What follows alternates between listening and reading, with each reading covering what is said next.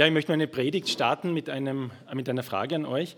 Und zwar, wenn wir glauben, dass ähm, wir als Menschen und jeder Mensch im Bilde Gottes geschaffen ist, und natürlich war da dazwischen dann der Sündenfall, aber woran erkennen wir das eigentlich? Noch immer, dass wir im Bilde Gottes geschaffen sind.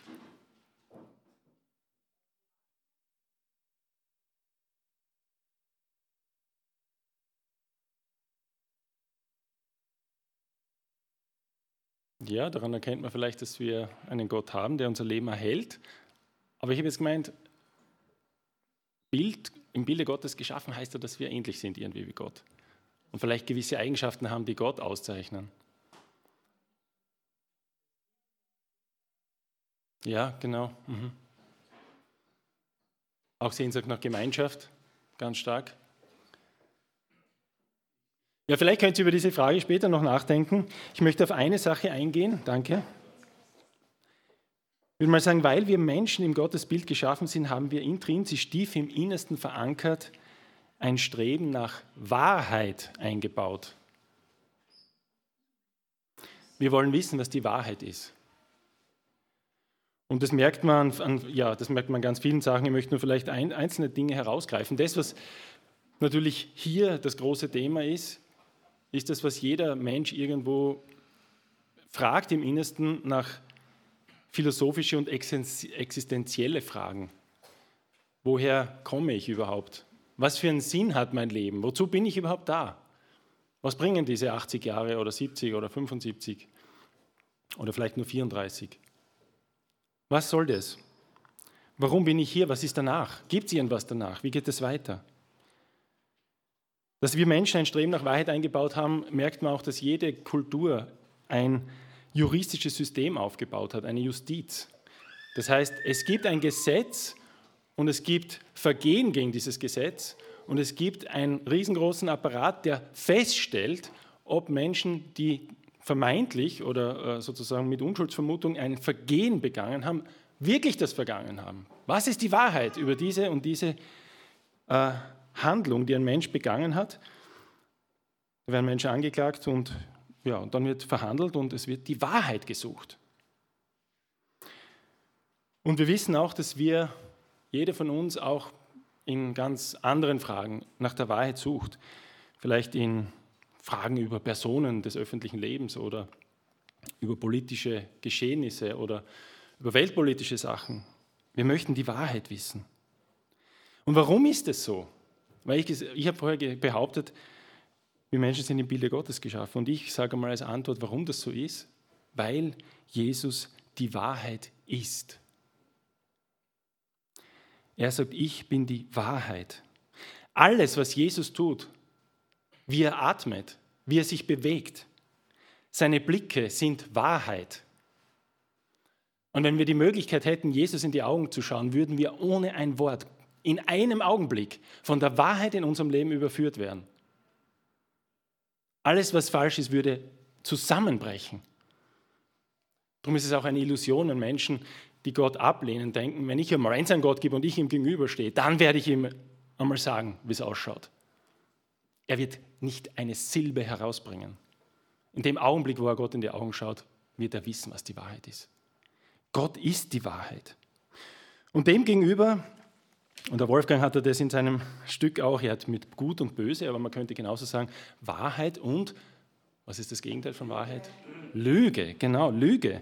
Menschen werden auch von Beginn an konfrontiert mit dem Gegenteil von Wahrheit, nämlich mit Lüge. Und die Lüge hat viele, viele, viele verschiedene Gesichter, ein paar wenige vielleicht. Etwas einfach, Lüge ist einfach etwas zu behaupten, das mehr oder weniger offensichtlich falsch ist also auch weniger offensichtlich. Warum lügt man? Vielleicht um etwas zu vertuschen, etwas für den eigenen Vorteil darzustellen oder auch für den Nachteil eines anderen darzustellen. Lüge ist auch Relativierung mit sinnvoll klingenden Argumenten. So passiert im Paradies. Satan sagt zu Eva, schau mal, äh, entschuldige, diese beiden Äpfel, die schauen fast gleich aus, schauen wirklich schön aus, haben wunderschöne Farben Und du meinst wirklich, dass der eine nicht zum Essen ist und der andere schon? Was ist denn das für ein Blödsinn? Schau, das ist der gleiche Apfel.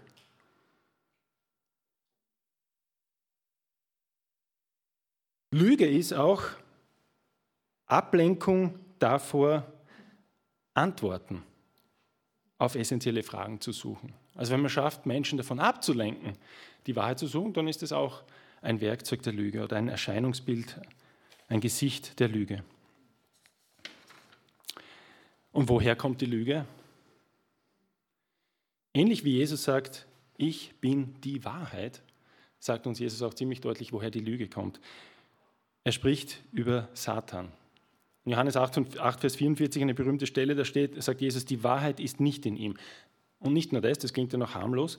Er sagt, wenn er etwas sagt, dann ist es Lüge, die aus seinem Inneren hervorkommt. Denn er ist in seinem Wesen nach ein Lügner und der Ursprung aller Falschheit.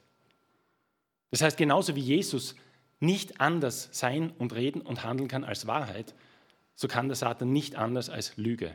Es ist in seinem Innersten, in seinem Wesen verankert. Und wir stehen, das behaupte ich mal, und äh, das uns der, äh, zeigt uns auch der Johannesbrief von Anfang an, genau in diesem Kampf zwischen Wahrheit und Lüge.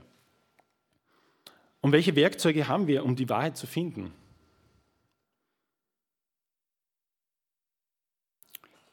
Gott sagt im Alten Testament, wenn ihr mich suchen werdet von ganzem Herzen, so will ich mich von euch finden lassen. Ich denke, Suchen ist sozusagen das Allerwichtigste. Erforschen, hinterfragen, gegensätzliche Meinungen abwägen. Aber ein wesentlicher Teil, die Wahrheit zu finden, ist es auch, im juristischen System zum Beispiel, was ist da wichtig? Zeugen, ja genau, Zeugen zu finden. Menschen, die etwas gesehen haben und die das bezeugen können. Und leider ist es auch zu aller Zeit missbraucht worden, äh, auch das äh, Gerichtsverfahren gegen Jesus, wir wissen das, es wurden falsche Zeugen aufgestellt von den Pharisäern. Aber Zeugen sind ganz wichtig, Zeugen zu befragen, Beweise einzuholen, etwas zu finden, das etwas belegt, dass es wahr ist.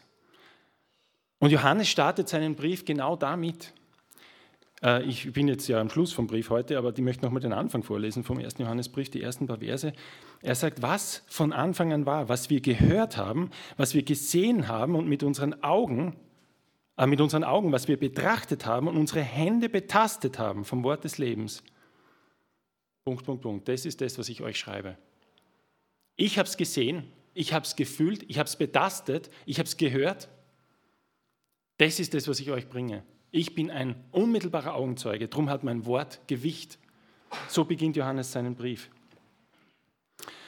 Und ich denke, dass wir mit der Bibel insgesamt ein Zeugnis in der Hand haben, ein Zeugnis von Gott, wer er ist und wie er ist, das er weitergeben hat lassen durch bestimmte und besondere Personen im Laufe der Jahrhunderte. Also Zeugen zu befragen. Und als Christen wissen wir, ja, Gott ist die Wahrheit, Jesus ist die Wahrheit, aber auch der Geist ist die Wahrheit. Jesus hat uns den Geist der Wahrheit verheißen. Er wird uns in alle Wahrheit leiten und dazu kommen wir später hin noch. Der Johannesfeld ist ihm genau in dieses Spannungsfeld zwischen Wahrheit und Lüge hineingeschrieben. Vielleicht ganz besonders, vielleicht noch mehr als andere Bücher der Bibel, obwohl die Bibel insgesamt auch so bezeichnet werden könnte. Die Gläubigen des ersten Jahrhunderts ähm, hatten das einfache, klare Evangelium gehört, so wie es vielfach in der Apostelgeschichte und auch später in den Briefen dargelegt wird. Nämlich, dass Jesus Christus Gottes Sohn ist, dass er als Mensch auf die Erde gekommen ist, dass er gekreuzigt wurde, dass er auferstanden ist und dass er für unsere Sünden gestorben ist. Und es ist nicht viel mehr. Es gibt vielfach die Hinweise in der Apostelgeschichte, die ganzen Predigten zum Beispiel, die gehalten wurden von Petrus, von Paulus, der sozusagen auch ein quasi ein Augenzeuge ist, zwar nicht Augen, aber Ohrenzeuge, der direkt mit Jesus Kontakt gehabt hat, so wie er schreibt. Die haben das so bezeugt, dieses einfache Evangelium. Und der Johannesbrief ist speziell eine Antwort auf was? Auf Lüge. Denn schon im ersten Jahrhundert sind ziemlich arge, ziemlich arge Irrlehren aufgetaucht. Lügen, und Der Johannesbrief ist von vorn bis hinten eigentlich eine Antwort auf diese Lügen eigentlich, auf diese Lügen, die damals äh, behauptet wurden. Und vielleicht lese ich euch nur ein paar Stellen nochmal vor aus der Vergangenheit von den, von, von den Stellen, die wir gelesen haben. Zum Beispiel in Johannes 1, Vers 6, wenn wir sagen, dass wir Gemeinschaft mit ihm haben und wandeln in der Finsternis, so lügen wir und tun nicht die Wahrheit. 2, Vers 4, wer sagt, ich kenne ihn und hält seine Gebote nicht, der ist ein und in dem ist die Wahrheit nicht. 2 Vers 9, wer sagt, er sei im Licht und hasst seinen Bruder, der ist noch in der Finsternis. Finsternis auch ein Synonym für Lüge. Kapitel 2, Vers 22, wer ist ein Lügner, wenn nicht der, der leugnet, dass Jesus der Christus ist? Das ist der Antichrist, den der Vater und der Sohn leugnet. Und so geht es weiter und ähm, vielleicht nochmal ganz kurz, äh, Andreas hat ja ganz am Anfang gepredigt und hat auch schon ein bisschen diese Irrlehre umrissen. Es war schon ziemlich heftig, was die behauptet haben. Das war ähm, äh, auch ein Vorläufer einer ganz starken Strömung des zweiten Jahrhunderts, der Gnosis. Und äh, die Irrlehrer haben einerseits behauptet, dass sozusagen der Leib, der Leib und die Materie insgesamt schlecht sind und eigentlich keine Bedeutung haben. Daher kommen diese ganz starken Ansagen von Johannes auch, quasi gegen offensichtliche Sünde, weil die haben gesagt, einfach, ich habe keine Sünde, weil es ist irrelevant, was mit meinem Leib passiert. Es ist komplett wurscht. Wenn ich meinem Leib äh, der Welt und, und fleischlichen und äh, sozusagen weltliche Dinge tue und auch die Lüge rede oder meinen Bruder hasse, es ist egal. Es ist komplett egal. Und darum wendet er sich so stark dagegen und sagt, wenn ihr nicht euren Bruder liebt, wenn ihr nicht Gottes Gebote einhaltet, dann könnt ihr nicht sagen, dass ihr Jesus kennt. Es geht nicht. Und das andere war halt ein ziemlich äh, direkter Angriff auch auf, wer Jesus überhaupt ist. Da hat der Wolfgang gepredigt, dass Jesus der Christus ist, dass Jesus der Erlöser ist, der Sohn Gottes. Das wurde auch ganz stark angezweifelt.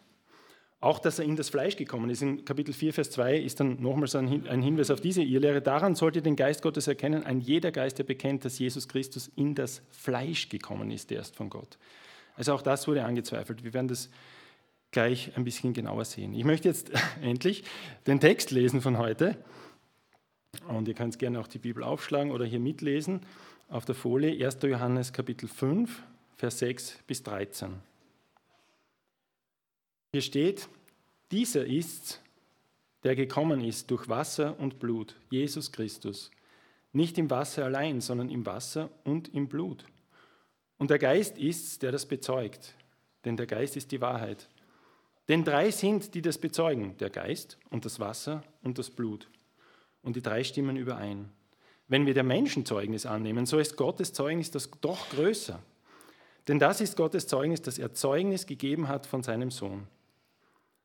Wer an den Sohn Gottes glaubt, der hat dieses Zeugnis in sich. Wer Gott nicht glaubt, der macht ihn zum Lügner denn er glaubt nicht dem Zeugnis, das Gott gegeben hat von seinem Sohn. Und das ist das Zeugnis, das uns Gott das ewige Leben gegeben hat. Und dieses Leben ist in seinem Sohn. Wer den Sohn hat, der hat das Leben. Wer den Sohn Gottes nicht hat, der hat das Leben nicht. Das habe ich euch geschrieben, damit ihr wisst, dass ihr das ewige Leben habt, die ihr glaubt an den Namen des Sohnes Gottes.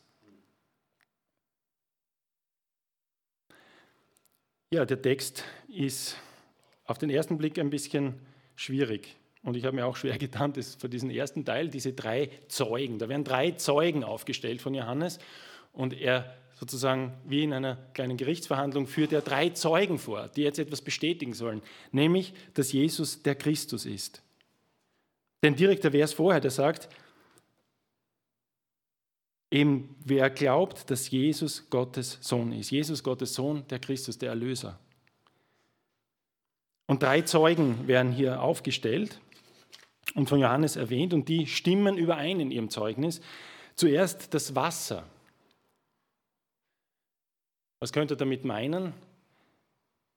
Die Erklärungen, die erklärenden Bibelübersetzungen fügen das dann auch schon ein, dass hier ein Bezug auf die Taufe ist auf Jesu Taufe. Denn dort ist Jesus für alle Anwesenden hörbar bestätigt worden von Gott als sein Sohn. Also was hat Gott gesagt dort? Genau, dies ist mein geliebter Sohn, an dem ich wohlgefallen habe. Gott hat es noch einmal gesagt, aber nur hörbar für drei Leute. Am Berg der Verklärung hat er nochmal das Gleiche gesagt und hat dann noch dazu gesagt, den sollt ihr hören. Aber hier sozusagen bestätigt von jemandem gehört, der das geschrieben hat, der ihnen das bezeugen kann, dass Jesus von Gott selbst bestätigt worden ist als sein Sohn. Das zweite ist das Blut. Und das ist jetzt vielleicht schwierig. Warum, warum schreibt er hier vom Blut? Das Blut ist ziemlich sicher ein Hinweis auf den Tod Jesu. Aber warum bestätigt der Tod Jesu sein, sein, sein, seine Göttlichkeit? Dass er der Sohn Gottes ist. Man kann vermuten, dass auch das, sozusagen die, genau diese Argumentation, eine Antwort war auf ihr Lehren, die damals herumkursiert sind. In einer Fußnote zur neuen Genfer Übersetzung steht, wahrscheinlich hatte für die in diesem Brief bekämpften ihr Lehren der Tod Jesu am Kreuz keinerlei Heilsbedeutung. Ihrer Ansicht nach verband sich ein vom Himmel kommender Christus bei der Taufe mit dem irdischen Jesus und verließ diesen wieder vor dessen Sterben.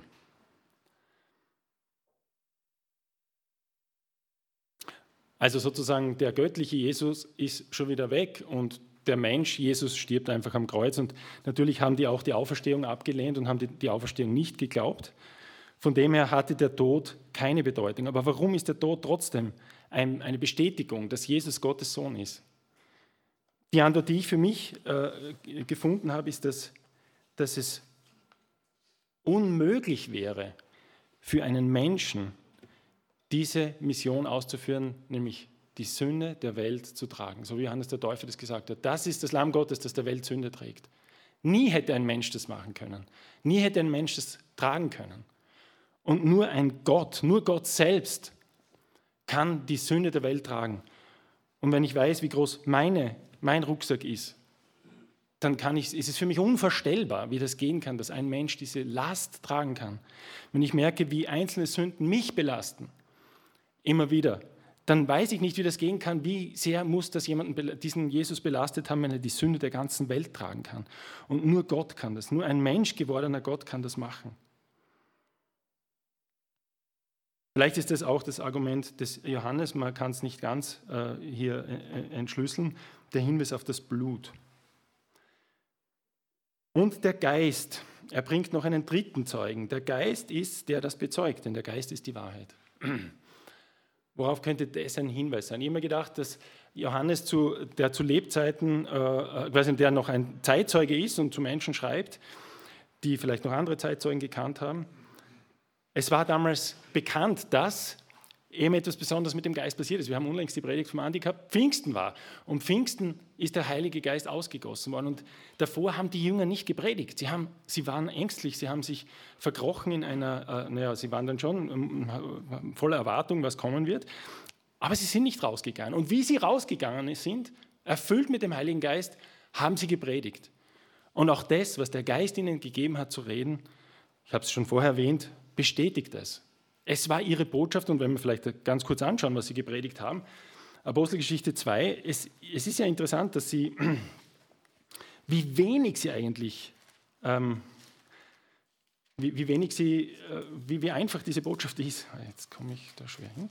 Apostelgeschichte 2, ähm, Vers 23, diesen Mann, der durch Gottes Ratschluss und Vorhersehung dahingegeben war, habt ihr durch die Hand der Heiden ans Kreuz geschlagen und umgebracht. Den hat Gott auferweckt und hat ausgelöst die Schmerzen des Todes. Wie es denn unmöglich war, dass er vom Tode festgehalten werden konnte und weiter. So wisse nun das ganze Haus Israel gewiss, dass Gott diesen Jesus, den ihr gekreuzigt habt, zum Herrn und Christus gemacht hat. Das war's. Ihr habt ihn umgebracht. Er ist auferstanden. Und dazwischen steht auch noch, diesen Jesus hat Gott auferweckt, dessen sind wir alle Zeugen. Wir haben es gesehen. Wir sind Zeugen dessen. Und er hat ihn zum Herrn und Heiland, äh, Herrn und Christus gemacht. Er ist der Herr der ganzen Welt und er möchte der Herr sein von dir. Und er ist der Erlöser, der vorhergesagte Erlöser. So, das waren die, die, die, die die, die wesentlichen Eckpunkte auch der ganzen Verkündigung in der Apostelgeschichte. Und vielleicht meint er das, der Johannes, wenn er sagt, der Geist bezeugt das Gleiche. Vielleicht meint er aber auch, dass, und da kommen wir noch dazu, dass der Geist in uns selbst das auch bezeugt. ähm, aber dazu, dazu, komme ich ja dann gleich. Und äh, in diesem ersten Abschnitt, in Vers 9, spricht er dann sozusagen, naja, wenn, wenn diese drei Zeugen das bestätigen, und die sind göttlichen Ursprungs, also einerseits Gott der Vater, der spricht, dann Gott der Sohn, der diese Handlung als einzig möglicher Ausweg für die Sündenlast der Welt vollbringt, und der Geist. Also vielleicht auch ein Hinweis auf die Dreieinigkeit an dieser Stelle. Ähm, der Geist, der das bestätigt, dann können wir das eigentlich nicht ablehnen, weil normalerweise in einer Gerichtsverhandlung, und da kommt ein Zeuge, dann nehmen wir das für wahr und wir nehmen das als starkes Indiz dafür, für etwas, was immer hier verhandelt wird.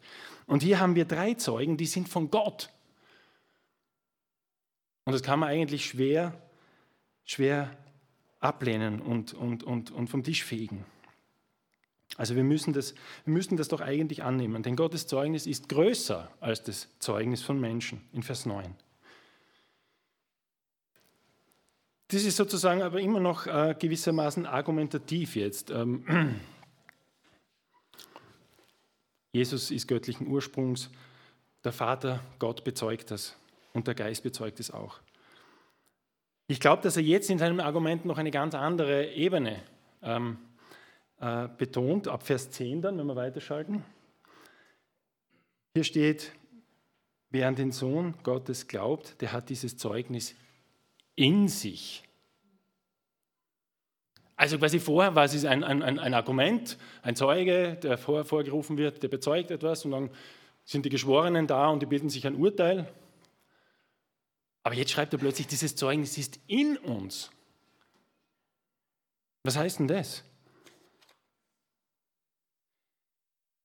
Die neue Genfer Übersetzung schreibt hier, wer an den Sohn Gottes glaubt, weiß in seinem Inneren, in seinem Innersten, dass Gottes Aussage wahr ist.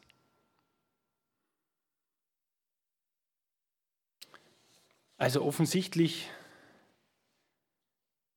passiert hier noch einmal was anderes durch den Glauben, dass dieses Zeugnis von außen nach innen wandert und dass es Teil von uns wird. Und dieses innere Zeugnis gewissermaßen erhaben ist über jegliche anderen logischen Argumente. Das ist interessant, ne? weil äh, Gott gibt uns etwas in uns hinein, das in uns selbst bestätigt und dass wir im Innersten wissen, dass das wahr ist. Und wenn dann quasi andere Leute kommen und sagen, naja, das stimmt ja nicht, ähm, schau mal, Jesus ist sicher nicht auferstanden, die haben ihren, den Leichnam gestohlen, die haben dies und jenes und das ist ja alles nicht, stimmt ja nicht, was da aufgeschrieben worden ist, das ist überliefert und ist verändert und so weiter und so fort. Natürlich wäre es gut, wenn ich darauf auch Antworten hätte, aber ich bin selbst erhaben darüber. Das, das Zeugnis, das in mir alles festmacht, ist aber auch nicht verwendbar für andere so gut, ja, weil was soll der andere damit anfangen, wenn ich ihm erzähle, das ist, ja, es ist einfach so und ich habe das erlebt. Ich habe es erlebt. Natürlich ist dieses Zeugnis von Jesus, wenn wir Zeugnis ablegen, von ihm auch sehr stark für andere und mehr wert als äh, vielleicht manches, manches logische Argument. Aber eben dieses Zeugnis ist in uns drinnen. Es ist erhaben über andere logische Argumente. Und wir wissen, wie das zustande kommt, sozusagen in der, in der Theologie und das, was in uns passiert ist, dass der Geist Gottes in uns wohnt. Und was macht dieser Geist? Er ist der Geist der Wahrheit. Und Jesus sagt, der Geist wird euch in alle Wahrheit lehren, äh, führen. Er wird euch die Wahrheit zeigen. In euch drinnen selbst. In direkter Kommunikation mit euch selbst. In Römer 8, Vers 16 steht, ähm, der Geist selbst, der Geist Gottes, gibt Zeugnis unserem Geist, dass wir Gottes Kinder sind. Also Luther-Übersetzung aber übersetzt, der, der, er bezeugt es in uns, dass wir Gottes Kinder sind. Gott selbst durch seinen Geist sagt uns, du bist ein Kind Gottes. Und dieses Faktum ist erhaben über jegliche andere Argumente.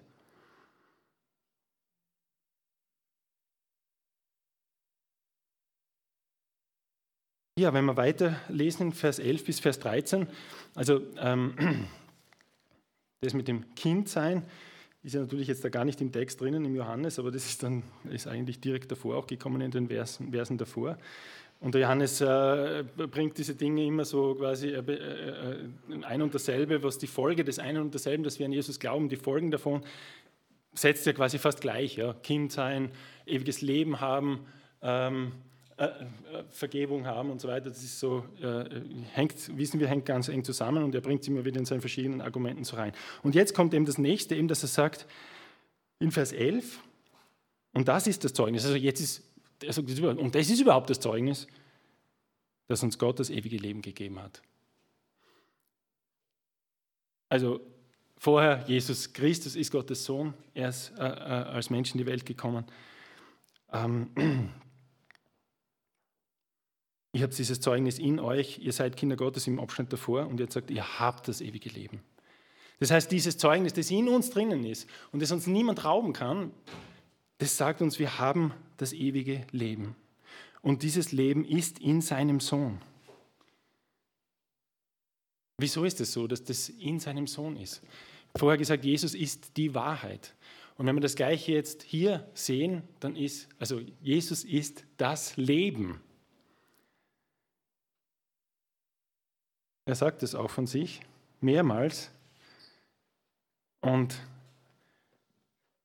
Johannes ist ja in sich ein kleines Universum, aber er ist in sich so konsistent, weil der Johannes in seinem Evangelium auch an jeder Ecken und Ende schreibt darüber, dass Jesus das Leben ist. Wir wissen, äh, wir kennen die Stelle Johannes 3,16, denn also hat Gott die Welt geliebt, dass er seinen eingeborenen Sohn gab, damit alle, die an ihn glauben, nicht verloren, sondern das ewige Leben haben. Das kennen wir alle. In Johannes 4, Vers 14 steht, wo mit der Samariterin redet, wer von diesem Wasser trinken wird, das ich ihm gebe, den wird nicht mehr dürsten, sondern das Wasser, das ich ihm gebe, wird in ihm eine Quelle zu dem Wasser werden, das in das ewige Leben fließt. Also quasi wir kriegen Leben, Wasser von Jesus, das in das ewige Leben quillt. In Kapitel 5, wer mein Wort hört und glaubt dem, der mich gesandt hat, der hat das ewige Leben.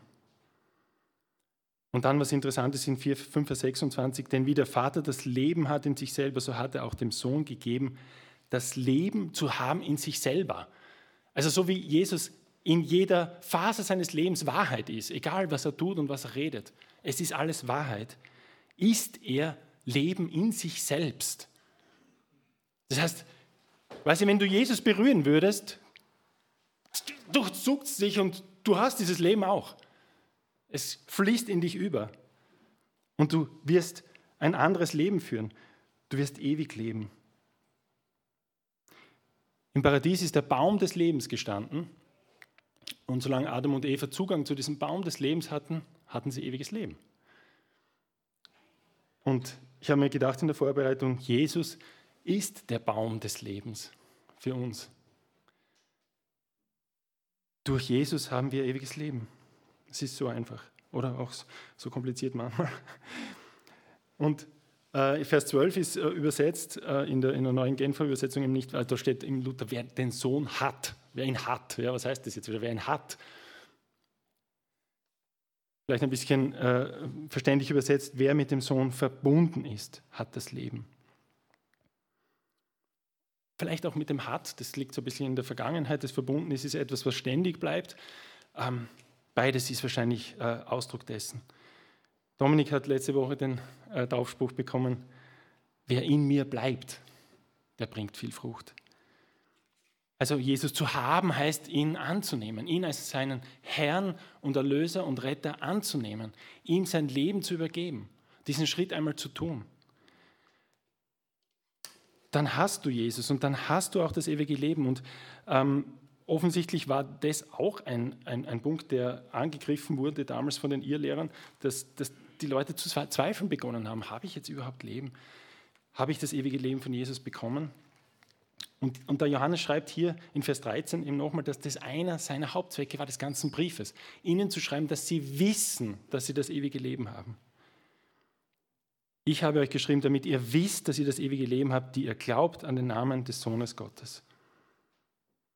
Also wir brauchen nicht darauf warten, dass die Wissenschaft ein Gen findet, das das Altern eliminiert, sondern und wir dann weiterleben können oder darauf warten, dass unser Hirn in einen Computer übertragen werden kann, dass wir so weiterleben. Nein, das ist alles lächerlich. Es ist lächerlich. Das ewige Leben kommt von Gott und von Jesus allein, das Weiterleben. Jetzt ist die Frage, was sagt uns das? Weil, ich meine, diese, diese, diese extremen Irrlehren, die es damals gegeben hat, über die sind wir doch erhaben. Also jetzt, jetzt ein bisschen äh, stolz ausgedrückt, aber betrifft es das wirklich? Wird es wirklich in unseren Reihen angezweifelt, dass Jesus Gottes Sohn ist? Eigentlich nicht. Eigentlich nicht, würde ich sagen. Also damit, da haben wir wirklich vielleicht einen, einen Vorteil auch gegenüber denen damals, weil wir das geschriebene Wort in der Hand halten und weil wir das lesen können und weil es auch schwer ist, daraus abzuleiten, dass Jesus nicht Gottes Sohn ist. Aber trotzdem betrifft uns das vielleicht, wenn wir, dass wir zweifeln. So wie vielleicht die Menschen damals durch die Irrlehren ins Zweifeln gekommen sind, war Jesus wirklich Gottes Sohn? Habe ich wirklich Leben durch ihn bekommen? Und ich glaube, zwei Arten von Zweifeln begegnen uns. Wahrheit und Lüge, habe ich am Anfang gesagt, und die Werkzeuge, die wir haben, um das rauszufinden, ob das stimmt. Ich glaube, dass Leute oder junge Leute unter uns, die vielleicht von ihren Eltern immer das ganze Leben erzählt bekommen haben, Jesus ist der Heiland, Jesus ist der Messias, Jesus, nimm Jesus an. Du hast es aber noch nie gemacht, dann ist es vielleicht, ja, dann hast du eigentlich dein Leben gedacht, na, das stimmt. Meine Eltern haben das ja immer gesagt, aber vielleicht kommen irgendwann wirklich Zweifel. Und dann wird es wirklich ernst, weil wenn du Jesus noch nicht angenommen hast, und dann Argumente dagegen kommen, dann gibt es einen richtigen Kampf. Weil das ist nicht so einfach, das auf der argumentativen Ebene abzuhandeln. Und natürlich kann man es auch abhandeln. Dafür gibt es auch die Apologetik und Matthias wird uns vielleicht irgendwann einmal mehr sozusagen darin lehren, wie man auch den Glauben gut und richtig argumentieren kann. Wenn das der Fall ist, dann ermutige ich dich, auch die guten Argumente zu suchen, warum das tatsächlich stimmen kann, dass Jesus auferstanden ist, zum Beispiel. Aber natürlich ermutige ich dich, dass du ihn annimmst als deinen Herrn und Retter. So wie du das bezeugt hast letzten Sonntag. Dass du das machst. Weil dann wird was ganz anderes passieren. Dann wandert nämlich dieses Zeugnis in dein Herz, in dein Innerstes hinein. Dann zieht der Heilige Geist bei dir ein. Und du weißt, du weißt es, du darfst es wissen. Aber selbst wenn wir Jesus angenommen haben und dieses Zeugnis einmal reingekommen ist, werden wir erleben, dass wir zweifeln. Ganz sicher. Und viele von uns haben das, haben das schon hinter sich, dass wir irgendwie zweifeln. Kann das stimmen?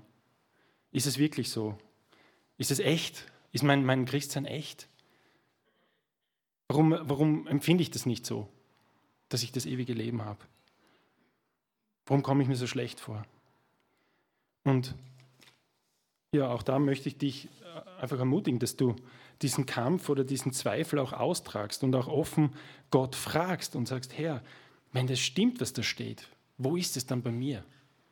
Ich möchte es wieder sehen, ich möchte es wieder erleben, ich möchte erleben, dass du in mir bist und dass du das bestätigst in mir, dass ich überhaupt keinen Zweifel habe daran, dass du der Christus bist, dass du mein Heiland bist, dass ich ewiges Leben habe. Trag diesen, diesen, diesen Fight auch aus und red zum Heiligen Geist, der teilweise, der, der sozusagen zu uns redet, wie es im Römerbrief heißt, redet zu ihm zurück und sagt, Heiliger Geist, bestätige das mir in mir ganz neu. Ich habe Jesus angenommen. Lass es mich wissen. Lass es mich wissen, dass ich ewiges Leben habe. Ja, ich möchte euch das zusagen. Der Herr Jesus ist euer Retter und Heiland. Und wenn ihr, wenn ihr an ihn glaubt, dann zieht er in euer Herz ein und ihr habt das ewige Leben. Gott segne euch. Amen.